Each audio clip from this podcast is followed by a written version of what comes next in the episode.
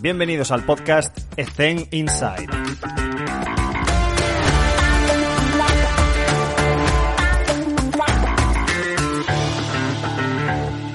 Muy buenas a todos y bienvenidos un día más a Zen Inside. Hoy está con nosotros Juanmi. Juanmi, ¿cómo estamos? Hola, buenas tardes, Ale. Un placer saludarte. Buenas tardes, tío. Es un placer tenerte con nosotros. Seguro que vamos a aprender un montón y compartir mucha, mucha experiencia y mucho contexto. Así que por ahí empezamos siempre, Juanmi, que nos cuentes un poco, pues, eso, tu historia, tus, tus funciones, qué es lo que estás haciendo actualmente. Bueno, pues mira, ahora actualmente estoy metido, digamos, en el circuito ATP. Estoy con un, con un jugador de tenis, con Alejandro Davidovich, que es de aquí de Málaga, aunque el nombre no lo parezca. Y nada, yo me dedico principalmente a, a la preparación física. Llevo poquito tiempo con él. Empezamos un poquito antes de las Olimpiadas, que hicimos un pequeño stage allí en, en la Academia de Rafa Nadal, preparando las Olimpiadas. Y pues desde ahí empecé a trabajar con él diariamente, torneos, preparación física, alguna cosita también de fisio, cuando a lo mejor el fisio no puede viajar, como hice su día estudié la doble titulación, pues puedo hacer algo más de fisio, Sí. aunque te diría que principalmente mi labor es eh, preparación física, sí. en este caso. Y cómo eh, me gustaría saber una, una pequeña reflexión con el tema de los dos mundillos de la fisioterapia y, y de, y de CAFID. En tu caso, porque ha pasado mucho este perfil por el podcast, en tu caso, ¿estudiaste fisio para tener más conocimientos o, o de verdad crees que es una salida que en un futuro te gustaría desempeñar? Pues mira, primero hice CAFID, ¿vale? Estudié Mm. CAFID, terminé CAFID y empecé en el mundo del fútbol, allá por 2005. Mm. Estuve en segunda B y tercera. Y bueno, pasé dos años eh, un poco turbulento, porque fue la época en la que hubo un boom y petó todo el mundo del fútbol, había mucho dinero, eh, Sí. desaparecieron muchos clubes. Y bueno, siempre me atrajo un poco el tema de las lesiones. Y dije, bueno, tengo, tengo la posibilidad de estudiar fisio, ¿por qué no? Mm. Todavía estaba fisio de tres años, me convalidaban asignaturas, se me quedaba en dos. Dije, bueno, dos años más, pues estudié fisio. Y bueno, ya terminé fisio en 2009 y he tenido la suerte de terminar la carrera y empezar a trabajar, tanto como preparación física, entrenador personal, como en temas de fisio clínica. Ujú. ¿Y qué es, qué es lo que más te gusta de los dos mundos? Eh, te diría que la parte intermedia, que es la parte de readaptación deportiva, que es lo que hasta Sí. ahora, digamos, más me he especializado un poco, más he hecho hasta ahora. Claro, digo entre los dos mundos porque es complicado llegar a un punto intermedio si coges los dos extremos. Están los extremos de fisio, que solo fisio tratan patología, Mm. o el tema de, de los CAFID, que el tema de la lesión, pues lo tratan ellos, en fin. Sí, sí, sí, sí, sí. Están condenados a entenderse y algún Sí. día lo harán. Sí, sí, sí. ¿Y qué opinas tú sobre esta, me sale guerra, pero es más debate, de ejercicio terapéutico, que no, que no es terapéutico, que sí y tal? Eh, La, la guerra que hay, aquí sí que es una guerra entre los colegios. ¿Cu- ¿Cuál es Sí. tu opinión? ¿Qué- porque estás en, lo- en los dos mundillos. Yo hace, par- hace tiempo que ya dejé de tomar parte en esto porque, evidentemente, porque tengo, sí, porque tengo las dos y me, me costaría mucho posicionarme, Mm, pero porque es una guerra que creo que es un poco absurda, que no beneficia a ninguno de los dos colegios, mm, ¿vale? Eh, es cierto que, por ejemplo, aquí en Andalucía el tema de- del colegio de fisios se ha quedado un poco atrás con el tema del ejercicio, mm. ¿vale?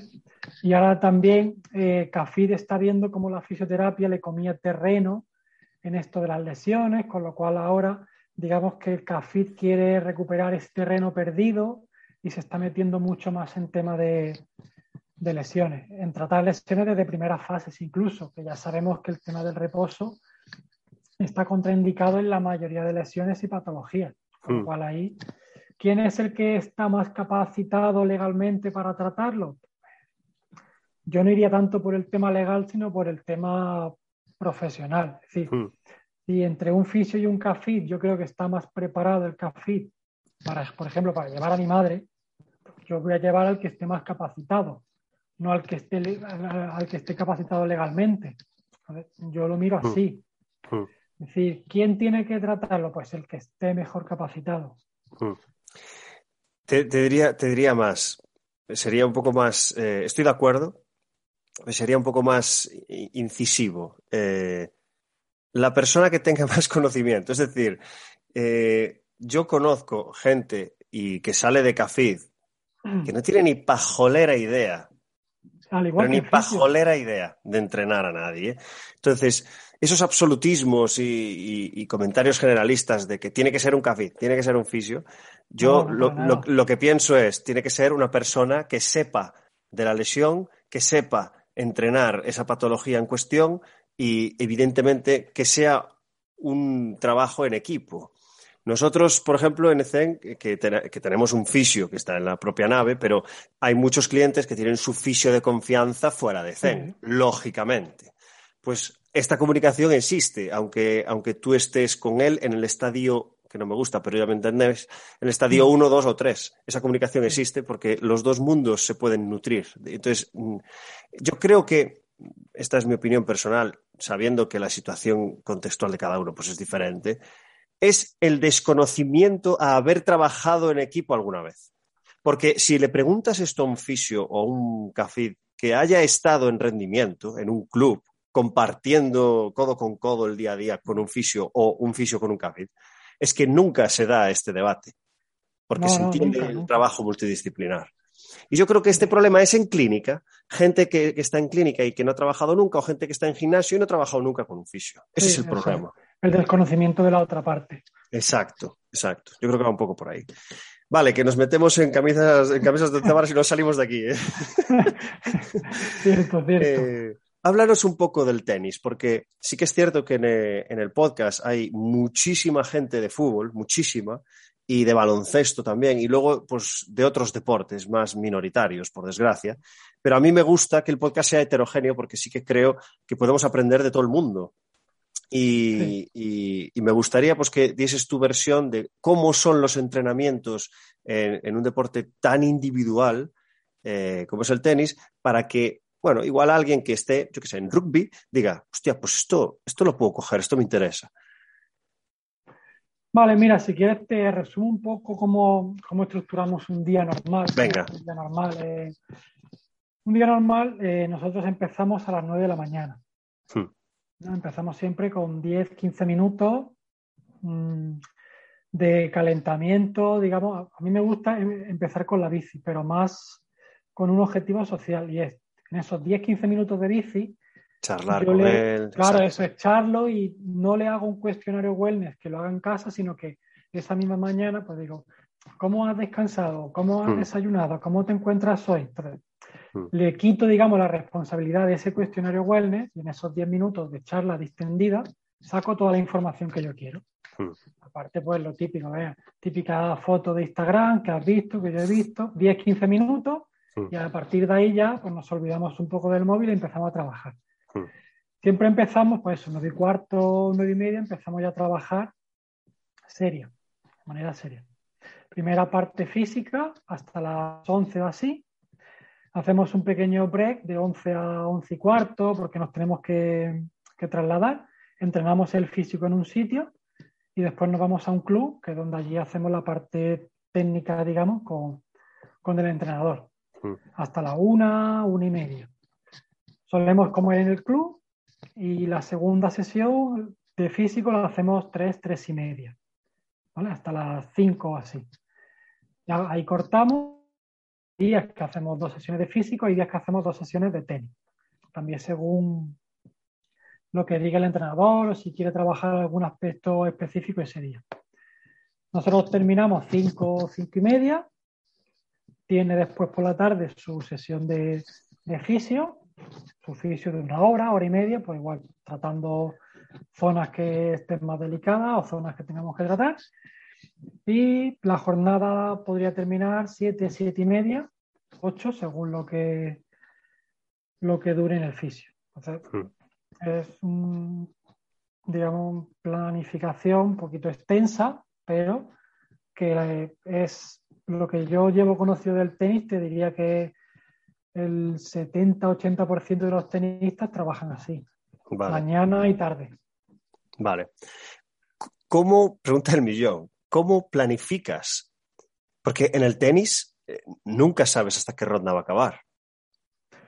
Eso, a ver, eso es un- una de las cosas que me han, me ha chocado, porque yo he estado también en fútbol, he estado en balonmano, y es cierto que como preparadores físicos nos gusta estructurar hasta el último día de la pretemporada, hasta el último minuto. ¿Qué pasa? Que esto, claro, cuando yo empecé en, en conversaciones con el entrenador, ya vi un poco cómo iba el tema. Mm. Y vi que tengo que ser mucho más flexible, no puedo ser tan, tan cuadriculado. Y es como tú dices, eh, ahora llevamos una racha en la que no están saliendo los resultados, pero no por eso dejamos de trabajar. Tenemos una línea de trabajo muy fija y, y en la que creemos y vamos hacia adelante con ella. Entonces, yo hago una planificación, obviamente muy abierta, muy flexible. ¿Por qué? Porque tú dices, llegamos a un torneo, caemos en primera ronda, cuando a lo mejor yo tenía planificado unos cuartos, unos, unos octavos. ¿Qué pasa? Porque ya tienes cuatro días ahí que no has planificado nada. Bueno, pues a través de la experiencia, a través del conocimiento, pues voy tirando de recursos. No te diría que improviso, porque no es la palabra improvisar, pero sí coger recursos, ¿vale? Para, hemos quedado eliminados, volvemos a casa o nos quedamos ahí hasta el próximo torneo, con lo cual no volvemos a casa, como no ha pasado ahora. Mm. Hemos estado en Francia, caímos en segunda ronda, eh, estamos a miércoles y el siguiente torneo empezaba un lunes. Con lo cual, ese día pues ya planificas viaje de vuelta, en vez de volver a casa, fuimos directamente a Bulgaria, que era el siguiente torneo en Sofía. Con lo cual planificas un poco sobre la marcha, ya te digo. mm, estaría mal dicho improvisar, pero sí planificas sobre la marcha. Mm, te entendemos, sí, sí, sí, sí. Eh, ¿Tú viajas con él? Sí, ¿Y, y hay algún momento en el que te conviertes fisio? O, sí, cuando, cuando el fisio no viaja, me toca hacer también labores de fisio. Hay fisios en los torneos, ¿vale? Cuando hay algún tratamiento un poco más específico, Mm, eh, de, de maquinaria o tal, que sí va con el fisio de ATP, vale. o simplemente cuando es una descarga o una molestia leve, Mm. llámese descarga a una sobrecarga, eh, sí, sí actúo yo. Mm. ¿vale? Con Y- tratamiento manual o con tratamiento más activo. Vale, vale, vale, vale. ¿Y estás eh, dedicación exclusiva Sí, en este aspecto? Qué guay, qué, qué maravilla. Eh, cuéntanos, o sea, ¿cómo... eh, es una pregunta muy general, pero, pero o sea, respóndela desde, desde lo que te has encontrado, si, si se puede. Eh, un deporte que es tan unilateral, eh, o sea, es que a mí me sorprende, por ejemplo, cuando, cuando me vienen eh, deportistas amateur de pádel, de, de, de badminton he tenido también, eh, que, que vienen con unas descompensaciones de la Virgen. Y yo pienso, ¿esto es porque eres amateur? O, o si me voy a lo más profesional, todavía vas a estar más descompensado porque lo necesitas para rendir. ¿Sabes? O sea, los, los tenistas están descompensados para rendir. no, Vale. no están descompensados tal y como lo vemos o la imagen que puede tener cualquiera que nos escuche, la imagen de hace unos 10 años de Nadal, con Sí. un brazo izquierdo muy voluminoso y un brazo Sí. derecho más normal. No, no hay tanta diferencia a día de hoy. La Mm. preparación física ha evolucionado mucho. Mm. Esas descompensaciones cada vez son menores. Y ya te digo, cuanto más profesional, el, el- eh, obviamente el trabajo es mucho más profesional, aparecen eh, trabajos o profesionales también mucho más cualificados que van disminuyendo todos esos riesgos asociados a un deporte tan unilateral como tú dices. Sí. Y eso lo, o sea, me imagino entonces, ¿cómo es una sesión? Es decir, ¿qué ratios, por ejemplo, de tracciones tienes con respecto a empujes o de musculatura anterior versus musculatura posterior, fásica, tónica? Porque me imagino que entonces una sesión de, de weight room, de, de pesas, de, Sí. de gimnasio, de puro y duro, tiene que haber una descompensación. ¿Cómo, trabajáis en el gimnasio? Lo que, es el, lo, lo que es el trabajo del gimnasio, cuando toca empujes o tracciones, lo, trabajo siempre eh, bilateral. sea, no busco una compensación en el gimnasio. ¿Por qué? Porque después va a hacer un entrenamiento técnico que hmm. puede dar 400 palazos, 500 palazos. Entonces, no me interesa sobrecargar esa zona más que la otra. Hmm. Puntualmente trabajamos el lado derecho o el lado izquierdo.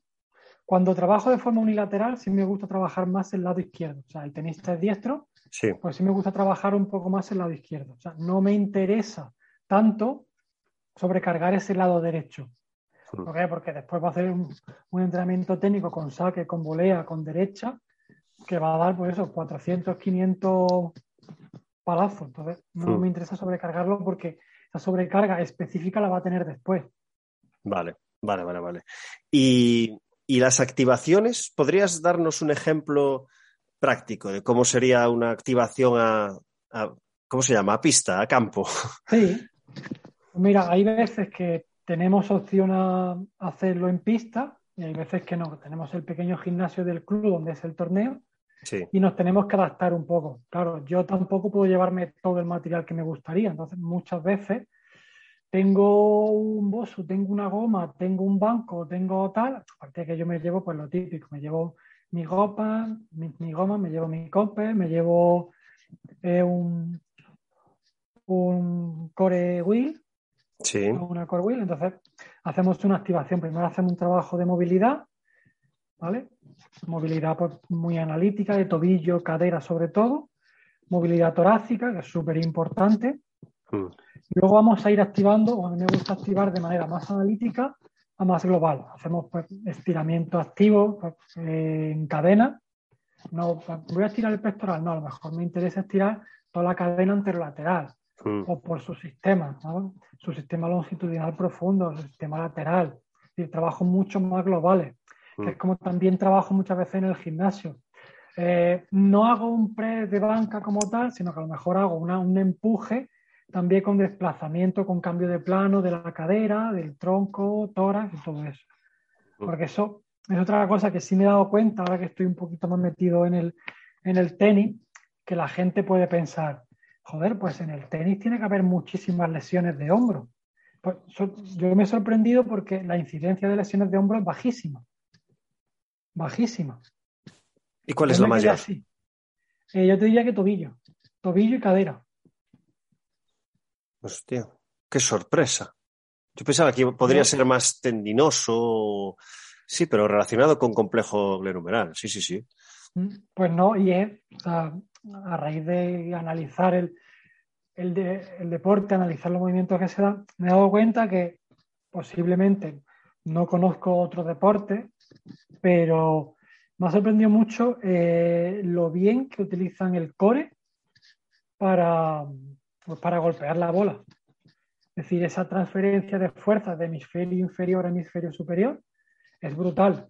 hacen que su brazo derecho, en este caso su glenumeral o su codo, sufra mucho menos porque utilizan muy mm. bien el core para transferir fuerza. Y eso es una cosa bastante generalizada que me he ido encontrando en el circuito. ¿Y crees que esto puede ser por el propio patrón específico del, deporte, no por el trabajo que hayan hecho no, eso es por el propio patrón del deporte. Claro, claro, claro, Es decir, podemos concluir ahora mismo que si queremos tener un core fuerte, hay que hacer ejercicios tridimensionales con rotación. Sí. Yo te diría que sí. A ver, si analizamos los papeles del core, son tres. Eh, estabilidad, transferencia y generación de fuerza. Hmm. Y ellos, como realmente utilizan los tres. Incluso en rehabilitación se dice, no, no hagas rotaciones de tronco porque es súper lesivo para el disco. A ver, según el contexto, a una persona de 80 años no le voy a decir que haga trabajo en el plano transversal con una medball de 10 kilos. O sea, no se me ocurriría. Pero los tenistas están muy habituados, lo tienen muy bien adaptado, lo tienen muy bien interiorizado y te, diría que natural para ellos. De los, de los cuatro antimovimientos, yo utilizo desde luego más el de la, el de la rotación por un tema de especificidad del deporte, porque en básquet hay, hay, hay, muchísima rotación, desde la triple amenaza, desde los movimientos al poste, desde los jab steps eh, de los exteriores, hay, Y te estoy hablando de ataque, solo no de defensa, de tener que cambiar de dirección, perseguir cremalleras, tal.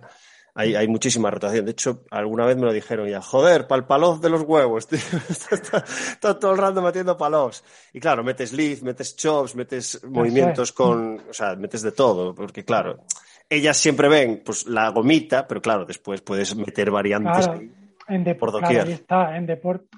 A lo mejor en redactación o en una población no deportiva sí puedes hacer un poco más de antemovimientos, pero Mm, en deportista de élite al final yo intento darle mucha variedad y mucha variabilidad. mm, Puede ser un deporte abierto con mucha incertidumbre. En, el- en cuestión de que la pelota, claro, no sabes cómo te va a venir.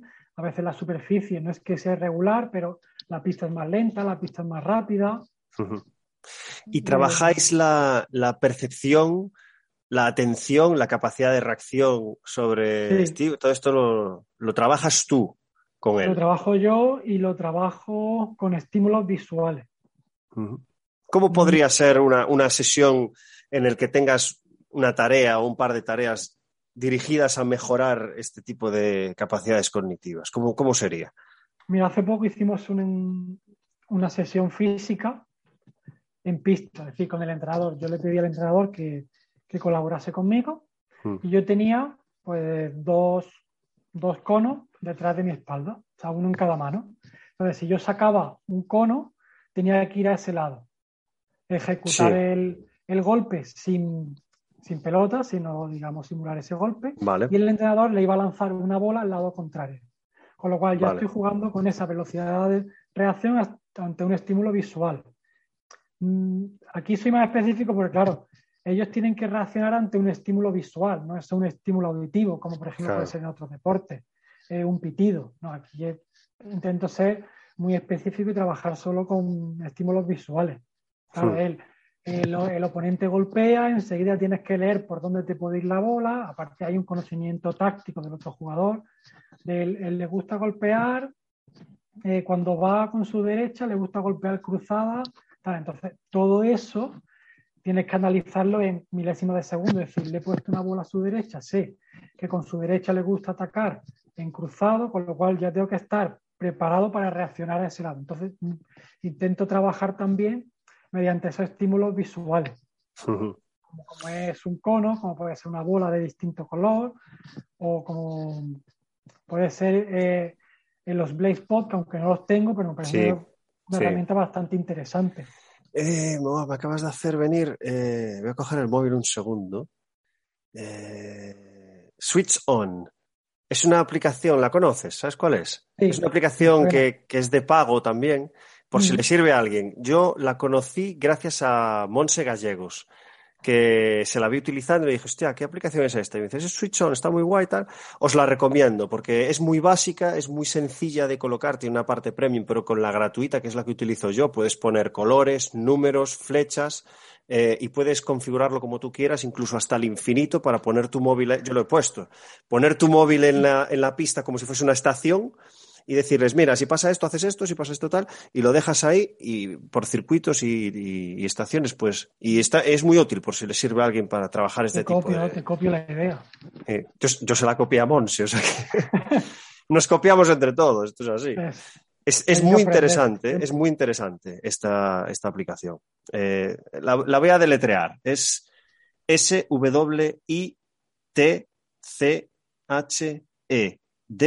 S-W-I-T-C-H-E-D-O-N. Switch On. Súper recomendable. Eh, me hiciste venir a la cabeza eh, un tema que me gustaría que me dieses tu opinión, Juanmi. Además, sí. esto viene de atrás porque en una de las charlas de, de Tony Nadal lo comentó en referencia a su libro, donde contaba anécdotas de, de- de Nadal, guapísimas, o sea, os lo recomiendo. Es una charla TED que, que dio Tony Nadal, no me acuerdo en dónde, pero, o sea, ponéis Tony Nadal TED y, y- está genial. Aunque el libro seguro que tiene muchas más experiencias. Y una de ellas, que la quiero enlazar ahora, a ver qué opinas, era que conforme pasa el tiempo, o sea, tú ves 20 años atrás, ves el top 10 de, de la ATP y eran todos pues de 23 años, eh, o sea, estaba Roddick, estaba Hewitt, estaba, bueno, no me acu- Sa- Safin, Marat Safin estaba también. O sea, había gente muy joven, muy buena cuando entraron ellos. Claro, ves ahora y ves a, a Federer, a Nadal, a Djokovic y gente muy mayor. Hay muy Sí. pocos jóvenes en el top 10.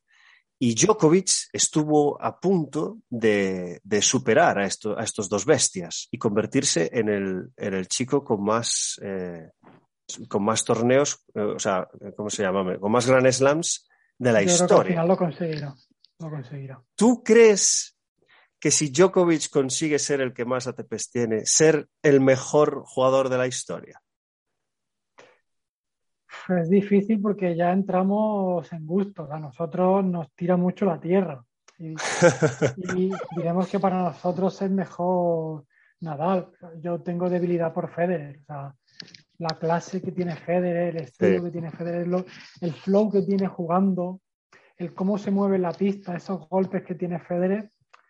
A ver, somos muy de Nadal, pero si tuviese que quedarme con uno de los tres, es verdad que son muy diferentes, pero si tuviese que elegir uno, yo elegiría a Federer. Quizás es el más completo de los, de los tres, Djokovic, que puede, que es mejor en, en- Yo creo que sí, que es el más completo. Por las superficies, me refiero. Sí, es muy versátil, es muy, muy testarudo. Es- Esto viene de hay la de anécdotas- Benaserbia, seguro. Hay, hay anécdotas de que es súper cuadriculado Djokovic con el tema Mm. de, de los viajes, de las comidas. Es, es vegano y, y él cuando viaja, eh, él se lleva su propio tupper al avión, o sea, él no come del avión. Se lleva su tupper de casa con su comida y de ahí no lo saca nadie. Mm. Pero claro, es lo que tú me, o sea, un poco lo que me estabas comentando antes de por qué están llegando tan mayores al top 10. Y es que está cambiando mucho la preparación física, está cambiando mucho la alimentación, cada vez hay más avances y esos avances pues hace que incluso futbolistas, jugadores de baloncesto o tenistas, cada vez su vida deportiva se alargue. Sí, la calidad la tienen, pues sí. Si a esa calidad le sumamos que su físico le aguanta 3, 4 años más al máximo nivel, pues van a estar ahí. Y es lo que está pasando. el mayor es Federer, ¿no? Federer Sí. es, y luego Djokovic. Y O luego Nadal. creo que es Nadal.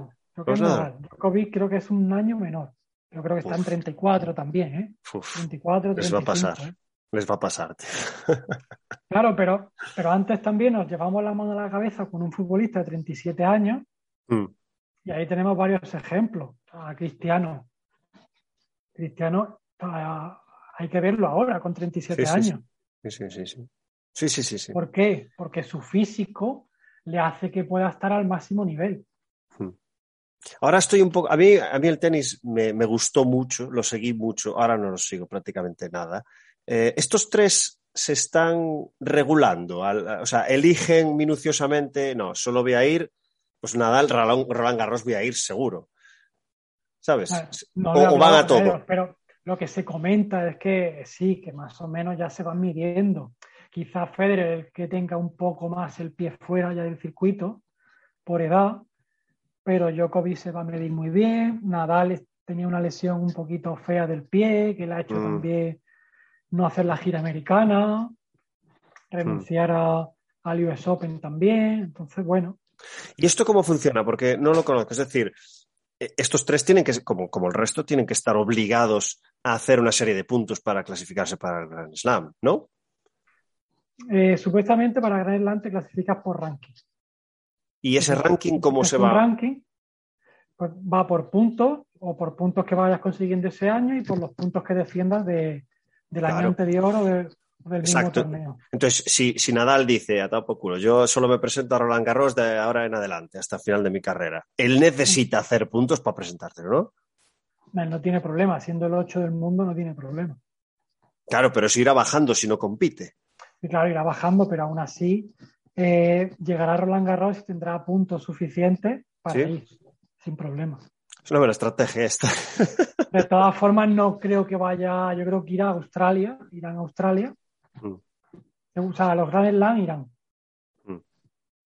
Aunque Claro, veremos obvio. a ver, porque Australia, por lo que se comenta con el tema del COVID y tal, eh, es bastante duro el ir a Australia. Es el primero, ¿no? Es ahora en enero, en Australia. enero. Mm. Es, el- es el- es cuando se inicia cuando se inicia la temporada.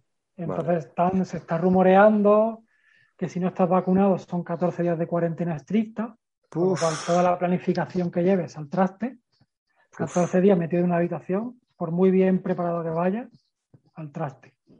Y si estás vacunado, creo que son 4 o 5 días en burbuja. Hmm.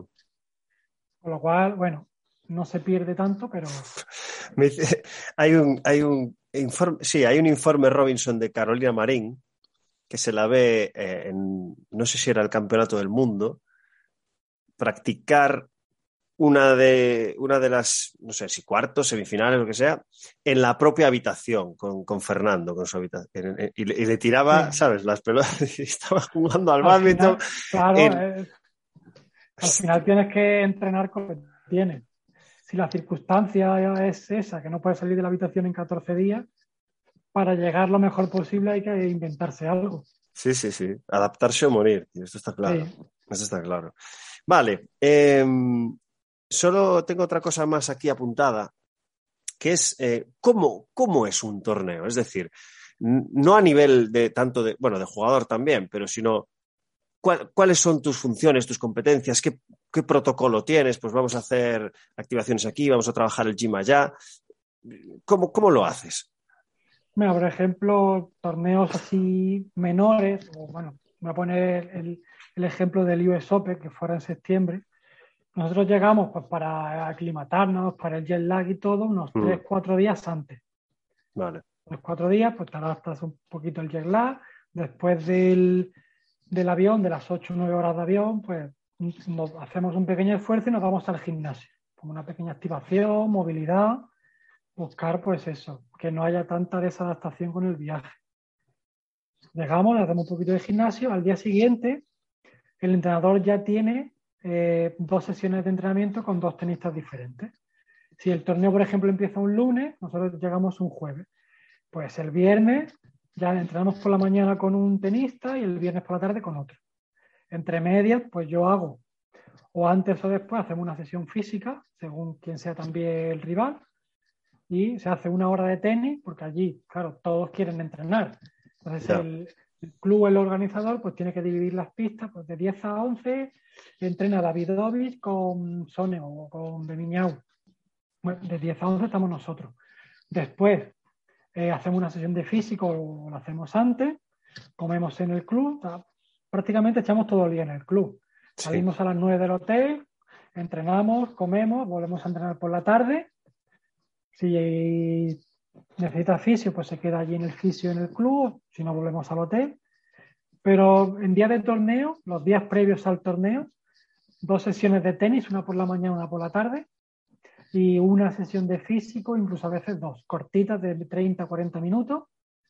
Y a las 7, 8, volvemos, 6, 7, 8, volvemos al hotel, cenamos pronto y a descansar. Eso es un día antes de que empiece el torneo. El día de partido, si por ejemplo juega a las 3 de la tarde, pues hacemos una pequeña activación por la mañana, 30-40 minutos, movilidad, activación en el gimnasio.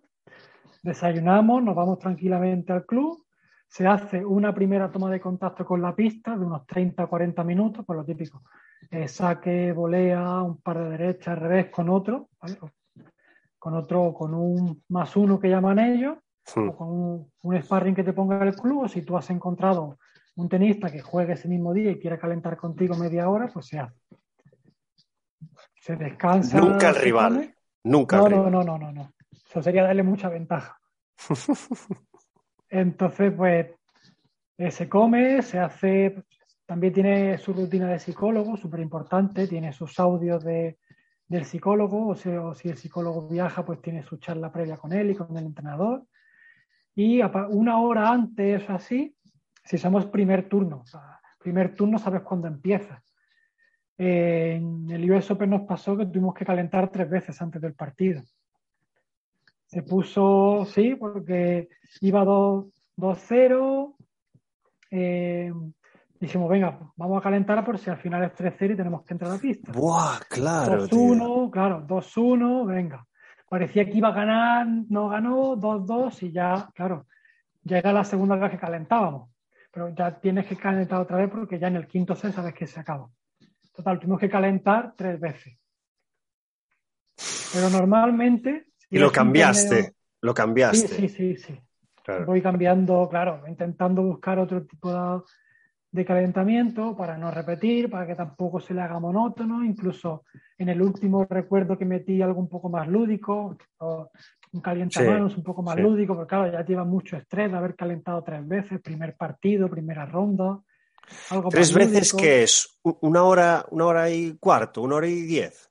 Normalmente empezamos una hora antes. Si, por ejemplo, damos, damos eh, que entramos a las cuatro, pues a las tres empezamos a calentar. Típico, una pequeña activación de cinco minutos en la bici para que aumente la temperatura de los tejidos. Sí. Madre mía. Tobillo, cadera, toras, mucha movilidad del tórax, mucha activación un poquito con la goma. Incluso hay veces que hemos metido algo de esfuerzo unipodal. ¿vale? Pliometría también hacemos en el calentamiento. Hmm. Hacemos algo muy variado y después ya hacemos algo más específico del tenis. Hay veces que cogemos raqueta, a veces que no. Hacemos sprint, hacemos el footwork que llaman ellos, que es mucha activación de pies mucha preactivación de pies, que, que haya mucho flow, que se mueva bien, que haya mucho dinamismo en esos pies a la hora de, desplazarse, porque me he dado cuenta que eso es básico en el tenis, la capacidad de acelerar y frenar y cambiar de dirección. Esto es una cosa que me he tenido que poner bastante las pilas, porque cuando analicé el tenis, claro, yo venía del balonmano y del fútbol, entonces me salió esta oportunidad la cogí, pero claro, tuve que hacer un trabajo de, decir, vale, tengo ciertas nociones, pero voy a estar a un nivel muy alto, con lo cual tengo que ponerme a ese nivel. Hmm. Entonces, vi mucho de que, claro, el 80%, 90% de los desplazamientos en el tenis son en el plano frontal. Y yo nunca había trabajado el plano frontal tanto. O sea, en balonmano quizá un poco sí, por esas defensas 6-0. Pero tanto el plano frontal no lo había trabajado nunca. Entonces, cuando hacemos alguna sesión dinámica de fútbol o de desplazamiento, eh, el 80-90% del, del, trabajo que hago es en plano frontal. Hmm. De ahí he cogido eh, cosas que a lo mejor parecerían de otros deportes, como un SAFE o como un crossover que dice, ah, pues yo esto lo he visto en el baloncesto, pero claro, también lo puedo aplicar al tenis, también se puede aplicar en balonmano como hacía.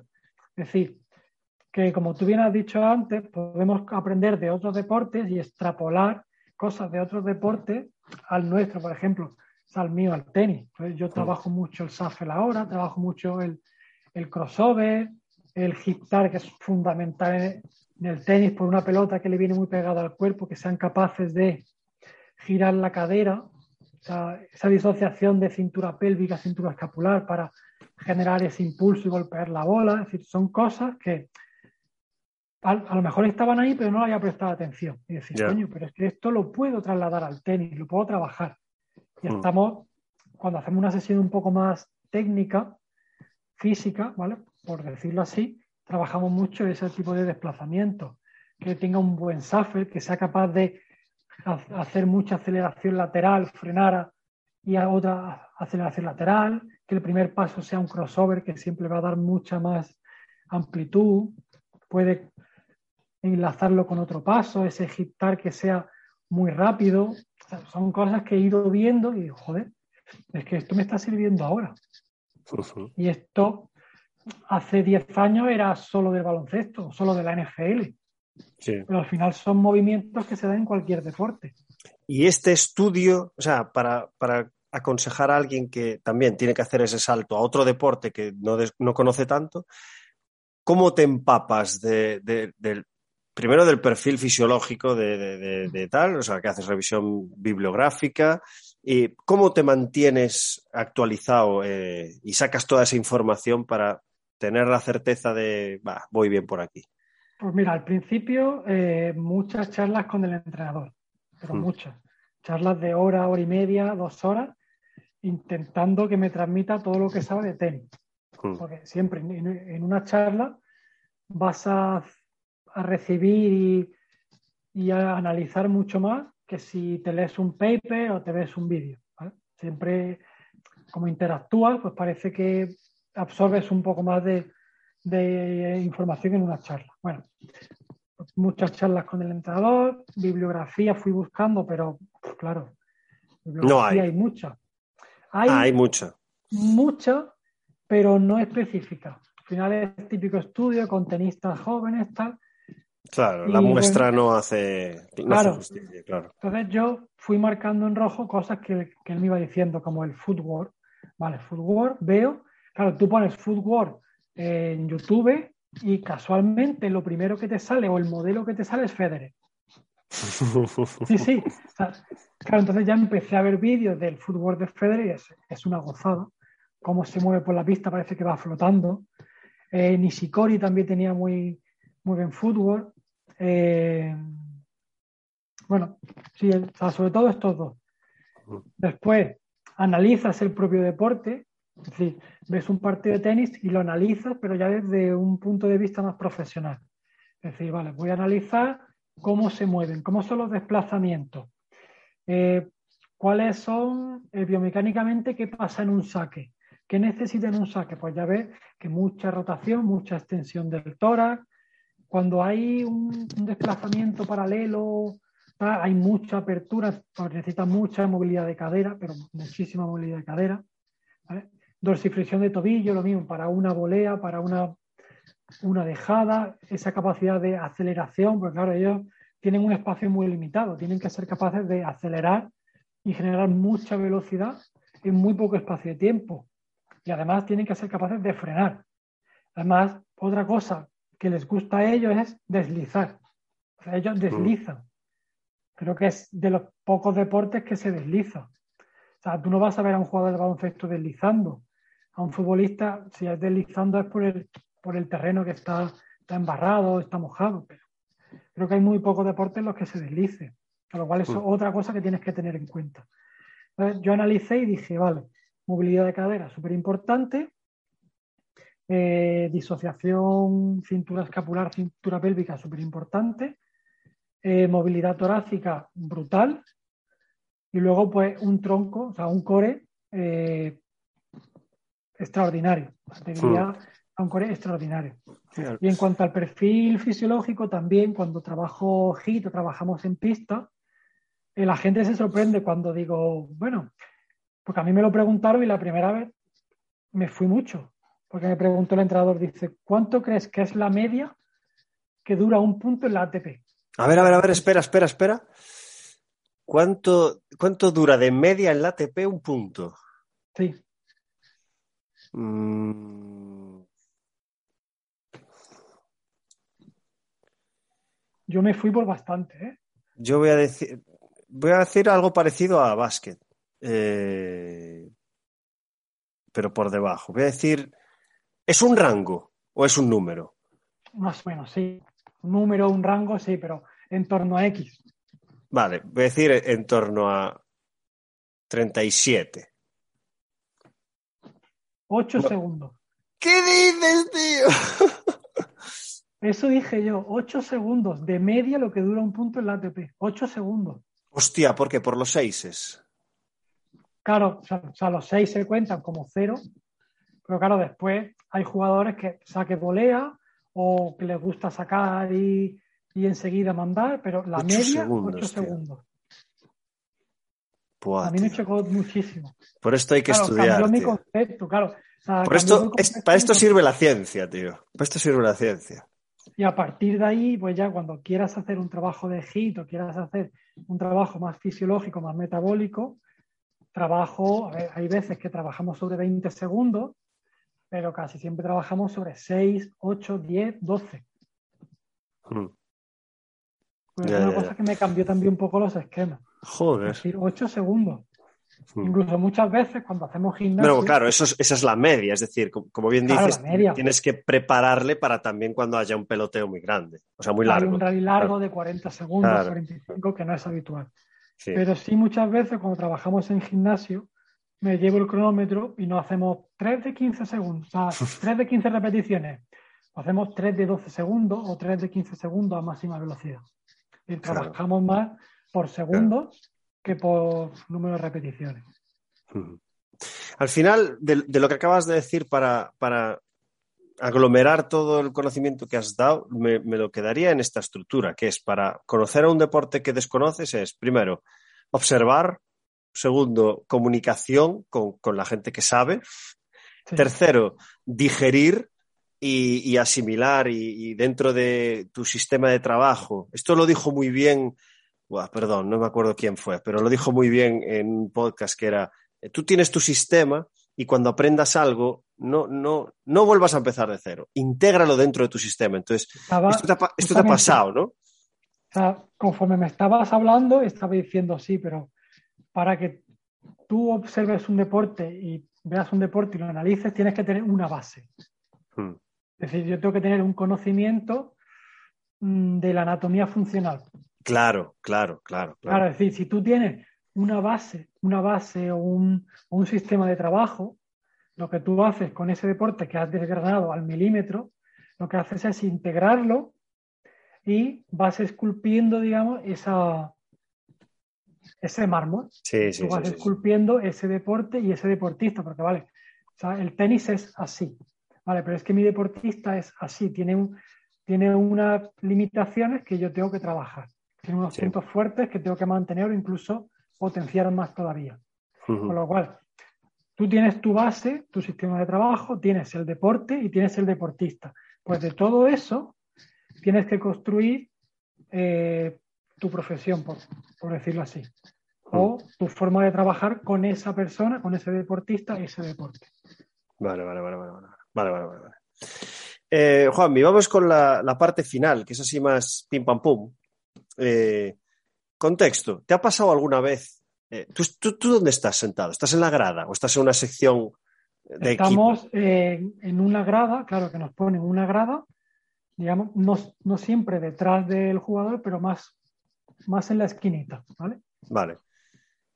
¿Te ha pasado alguna vez eh, que empieza a llover y... Hasta ahora no, hasta ahora no. ¿No te ha pasado? Pues hasta imagínate, ahora. imagínate que, que, que estás en el US Open, empieza a llover y no sabes cuándo vas a volver, ¿qué haces? ¿Sabes? No, no cancelan el partido para el día siguiente, por ejemplo, sino que vamos a esperar a ver si volvemos a jugar. ¿Qué haces? ¿Qué claro, harías? Es que eso, eso es otro punto, porque eh, en el tenis pasa una cosa, que cuando los jugadores se van, van al baño o van a lo que sea, ¿vale? esa pausa técnica o táctica, eh, Yo creo que es más táctica que otra cosa. El jugador no se puede comunicar con nadie del exterior. Hostia. Claro, y tú desde el banco tampoco puedes darle órdenes. O sea, es que es otro aspecto que, sí, que es muy sí. relevante, casi más relevante que el propio físico y es el psicológico. Es decir, una vez que el jugador sale a pista, está solo contra el mundo. ¿vale? El único torneo que se permite es Copa Davis porque sí, porque el, el, seleccionador está sentado al lado. Pero en los demás torneos tú no te puedes comunicar con el jugador más allá de un vamos, venga, tal. O sea, no puedes Pero darle instrucciones. Hay muchos vídeos eh, de, sobre, sobre todo con mujeres, no sé por qué, de que baja el coach a hablar con él. ¿Esto qué, qué tienes? Como un time out de, eh, ven y ayúdame. En principio no se puede, no está permitido. Hostia, pues hay mucho vídeo de gente saliendo a pista delante. Eh, Yo sé que hay algún torneo que sí se permite. Con Azu, pero... con Azu, hay, que, que, la lió parda una vez con su Pero en ATP, en ATP, no se permite. ¿Ah? No se permite darle instrucciones porque te sancionan con un warning. O sea, Entonces, este, este, con un warning. ¿cuál, ¿Cuáles son las competiciones que no son ATP? Sea, es, eh, no sé si, si Wita, o sea, ya lo desconozco, si Wita, en los Next Gen, que ah, vale, vale, talentos, vale, sí. Copa Davis sí se puede. Vale, digo, vale, en, vale, vale, en, en, ATP no puedes tener comunicación con el jugador. Vale, vale, vale. vale. Eh, ¿qué, hay en, ¿Qué hay en tu mochila, Juanmi, cuando viajas? ¿Qué es lo que te llevas? Pues me llevo el Compe, que me parece una herramienta brutal para aviones, eh, para escalas largas. Tengo también un Actify, igual para un vuelo largo, para trabajo isométrico. Hmm. ¿Vale? Y gomas, un core wheel. ¿Un qué? Una o sea, un core wheel. O sea, es como la ruedecita esta. ah, vale, vale, vale. Core wheel, vale, vale, vale, vale, vale, vale, vale, vale. Ay. Juanmi, que te perdí un momento. O sea, la y aparte, hay veces que sí. Perdona, Juanmi, que, te perdí. Te perdí cinco segundos. Vale, sí.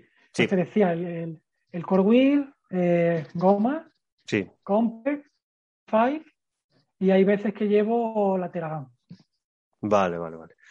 Ahora te pregunto, ¿qué te gustaría llevarte? que no puedes. Hombre, pues si te digo la verdad, con eso voy bastante servido. ¿Sí? Vale. No he hecho nada en falta. Ya te digo, al final es un poco eso, tener recursos y saber trabajar con lo poco, con lo mucho que tengas. Es que decir, tengo todo el material del mundo, pero si no sabes trabajar el cuerpo o lo que quieres trabajar, hmm. por todo el material que tengas. Ya. Material versátil al final también. Sí, que te permita. Que te ocupe poco espacio en la maleta, como es un Compass, como es un Actify, que te ocupe poco espacio en la maleta. Hmm. Y, y tener claro eso, qué quieres hacer. Y ya te digo, si tienes claro, casi con una goma puedes hacer de todo. Sí, sí, sí. No puedes hacer fuerza máxima, pero. Hmm. Y bajo tu punto de vista, es una, es una pregunta muy difícil, porque es multifactorial. Ya sabemos que pues, todos los factores que, que, pueden configurar el rendimiento de tu deportista, pues, pues, pues son muchos, ¿no? Pero de todos esos, ¿cuál crees que es en el tenis el factor diferencial? Es decir, en el mismo, en el mismo alto nivel, eh, ¿por qué los buenos son muy buenos, tío? Por la cabeza. La cabeza. ¿Y cómo, cómo trabajáis esta, este concepto cabeza? Mira, yo ahora mismo tengo otro de los objetivos que tengo yo desde la parte física, es eh, potenciar ese aspecto mental a través del físico. Fue una de las cosas que, que me pidieron cuando empecé. Claro, yo al principio dije, joder, me lo ponéis fácil. Pero claro, lo mismo, hablas con el psicólogo, hablas con el entrenador, que te especifiquen un poco qué es lo que quiere. Entonces es eh, en momentos de bajón o en momentos en los que se ve abajo en el marcador, que recuerde ese trabajo físico y le refuerce mentalmente para dar un paso más, dar un paso más, para seguir, para seguir, para no desfallecer cuando me has preguntado de que, cuál es el elemento, se te ha dicho la cabeza por eso. Hmm. Porque al final los que están arriba eh, son muy buenos, pero es que aparte psicológicamente pueden ser los mejores. Hmm. y en el tenis te diría que 50%, bueno, no, 60-40 psicológico y mental, o sea, psicológico y físico. Ya. Tiene pinta desde fuera. ya te digo, cuanto más conozco, más me doy cuenta de que el aspecto psicológico es fundamental. Hmm. Vuelvo a recuperar lo que comenté antes de lo de Tony Nadal para, para hacer un matiz, que, además lo decía Tony, decía, claro, yo eh, era mi sobrino, entonces, claro, eh, no, es, no es lo mismo entrenar de esa forma a un familiar que, pues eso, que, replicarlo porque ha salido un Nadal en cualquier otro deporte.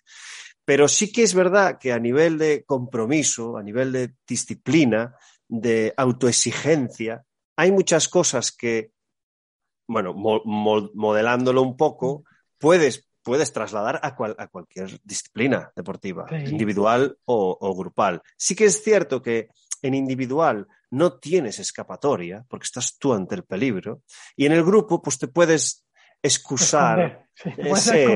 Sí, sí, sí, te escondes en el grupo, el grupo es tu escudo, pero, pero es, cierto, es decir, cuando, cuando en un grupo que no sea alto rendimiento, pero sí que estás ahí, eh, hay un voluntario y no se presenta nadie, claro.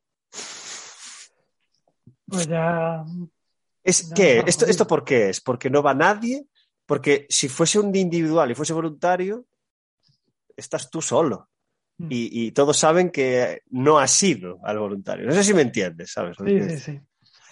Claro, al final ahí está también nuestra labor como educadores. Educadores en valores.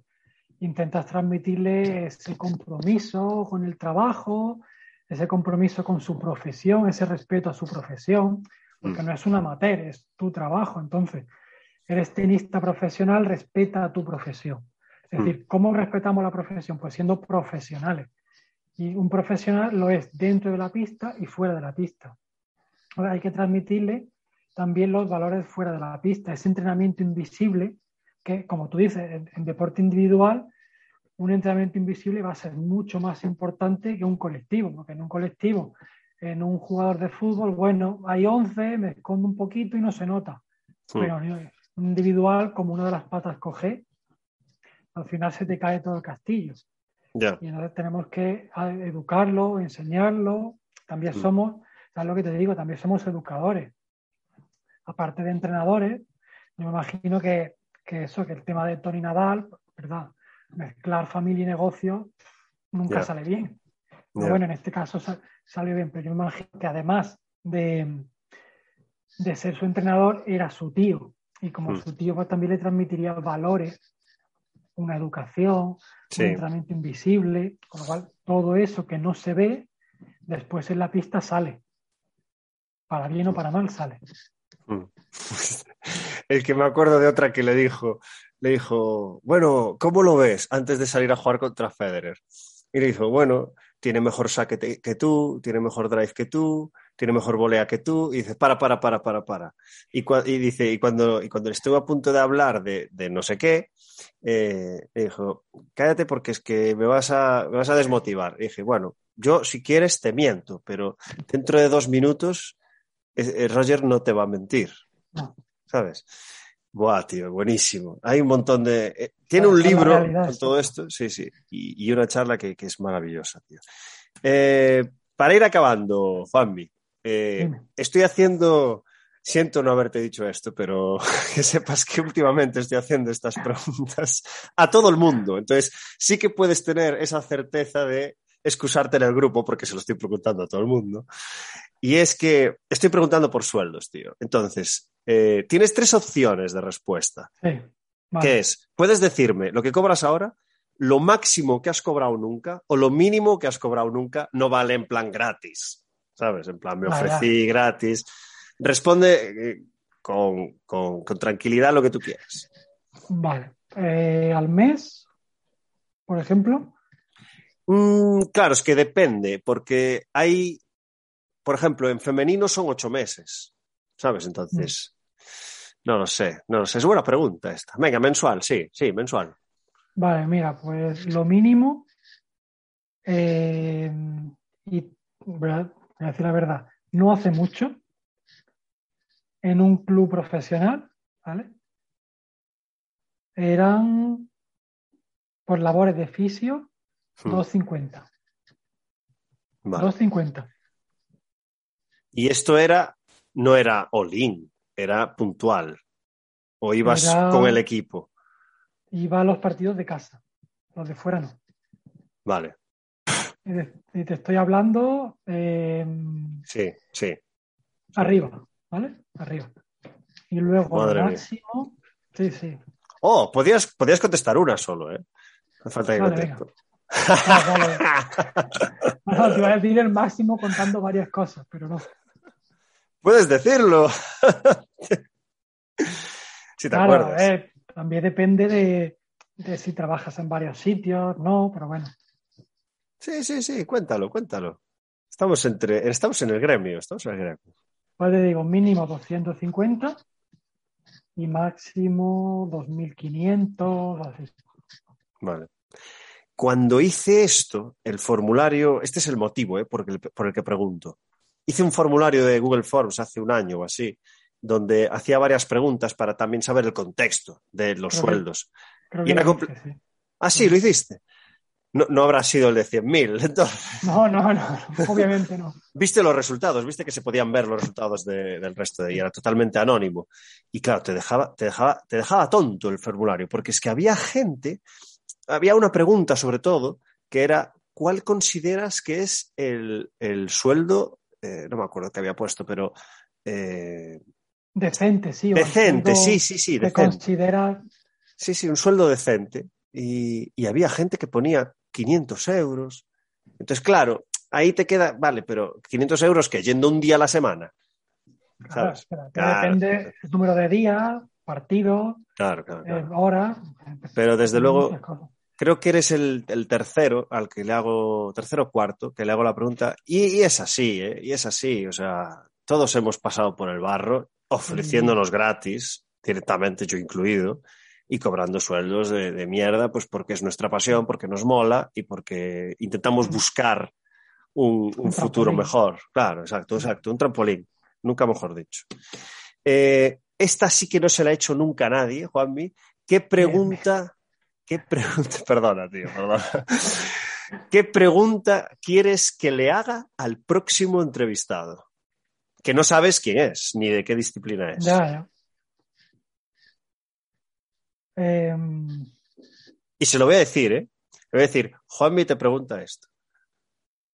¿Por quién se cambiaría de todos los que has entrevistado? Hostia, qué buena esa. Hostia, qué buena, tío. Me lo voy a apuntar aquí. Sí, sí, sí, sí. ¿Por quién te cambiarías? Digo, Claro, el es que típico, programa este de tele de me cambio de familia, pues igual. ¿Por quién te cambias? ¿A quién le das tu puesto y tú coges el suyo? Habría que saber los detalles, ¿eh? Que hay gente, hay gente que está muy acomodada. Yo, yo conoce- no diré el nombre, pero conocí a uno que, que le habían ofrecido un puesto eh, en la NBA y lo rechazó, tío, por un tema de comodidad, ¿sabes? De, de que estoy en la universidad, estoy en un club, estoy en un gimnasio, estoy con mi familia, no por ese orden. Y, y- y dijo que no, tío, dijo, dijo que no. Pero es que al final juzgamos muchas veces sin, sin saber el contexto particular de cada uno. Exacto. A lo mejor él tenía unos valores, unas preferencias distintas a las nuestras. Mm. Sí, sí, sí. Sí, sí, sí. Pues perfecto, perfecto. Muy buena pregunta. ¿eh? Nos vamos a tener que turnar. Una, semana entrevistas tú, una semana entrevisto yo. Es muy buena esta. ¿eh? Eh, Juanmi, acabamos con esta. Cuéntame, cuéntame algo. Cuéntame un error cometido, una, más que un error, una cagada, que ya sabes que las cometemos igual no a diario, pero sí semanalmente. O alguna anécdota graciosa que te haya pasado, embarazosa, vergonzosa, yo que sé, algo así que se pueda contar. Mira, hace, hace poco estábamos la típica reunión entre el entrenador, el jugador y yo, analizando estos aspectos de juego, viendo vídeos, y se acerca una señora mayor y sin mediar palabra cogió una raqueta. O sea, cogió una raqueta del jugador, se pone a mirarla. Me gusta esta raqueta, pero esto en inglés, ¿eh? porque la, la tipa era guiri. Me gusta esta raqueta y nosotros, sí, sí, vale, vale. Y la mujer otra vez, no, no, pero me gusta esta raqueta. Claro, el jugador tenía como siete, ocho raquetas y cogió una. Y la mujer venga a mirar, me gusta esta raqueta. Claro, ya como vio que no le hacíamos caso, dijo, que la quiero, que la quiero. Claro, ya le dijimos, no, no, perdona, esta es del jugador, no te la podemos dar. Eh, vete allí a la tienda que hay. Dice, no, no, es que yo quiero esta. Claro, ya lo dijo como diciendo, a ver, un tenista profesional tiene 108 raquetas, porque me dé una no va a pasar nada. Claro, ya le no estoy diciendo, a ver cómo le decimos a la mujer que no le podemos dar esta raqueta que es del tenista, que está hecha con su peso, con su cordaje, con su tensión, que no se la podemos dar, que vaya a una tienda y que compre otra. Bueno, al final la mujer ya la convencimos de que no se la podíamos dar. La mujer se fue no mosqueada, pero como un poco indignada de, Sí. joder, el tenista este rata con todo lo que tiene, tiene una raqueta.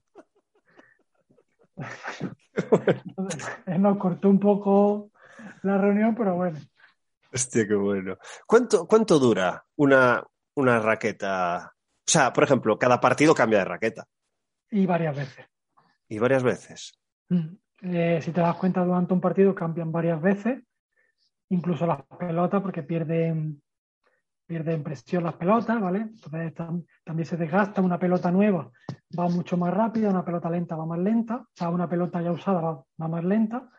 Y Mm. la raqueta es igual. Si la machacan mucho, el cordaje se puede romper, pero no hay un tiempo estimado, sino muchas veces son por sensaciones del jugador. Mm. Vale, el vale, jugador vale. ve que la raqueta ha perdido tensión en el cordaje, pues la cambia. Que a lo mejor ve tema manía, que no le está entrando su derecha, pues cambia la raqueta. También son muchas veces manías del propio jugador. Mm. Ujú. Muy bien. Juanmi, me ha encantado, tío. Hemos aprendido un montón. Yo, he aprendido un montón del tenis, porque a nivel aficionado, pues sí, ves partidos, pero esto, esto seguro que te pasa a ti también, que por ejemplo, yo hay veces que veo partidos de básquet y no, no me fijo en nada, soy aficionado, veo el partido, mm. lo disfruto, no estoy analizando la biomecánica de, un flash. Y yo, yo sigo aprendiendo, aprendiendo cada día. Claro, claro, claro. Y, y joder, han aparecido cosas muy interesantes de, de, diversos factores que alteran la, pues eso, el rendimiento del deportista que seguro que tiene aplicación al, al, día a día. Así que ha sido, por mi parte, muy interesante, cosas nuevas que cada vez es más difícil que aparezcan. Y, y nada, espero que te hayas sentido cómodo, como digo siempre. Cómodo, como en mi casa. Perfecto, tío, me alegro. Esa es, esa es la intención. Y como digo siempre, Juanmi, pues te deseo lo mejor en lo, en lo, profesional y sobre todo en lo personal. Y muchísimas gracias, por tu tiempo y, y, A ti por la invitación y a la persona que, que te mencionó, también la tengo apuntada. sí, sí. Genial, Juanmi. Cuídate mucho y muchas gracias. Gracias. Un abrazo.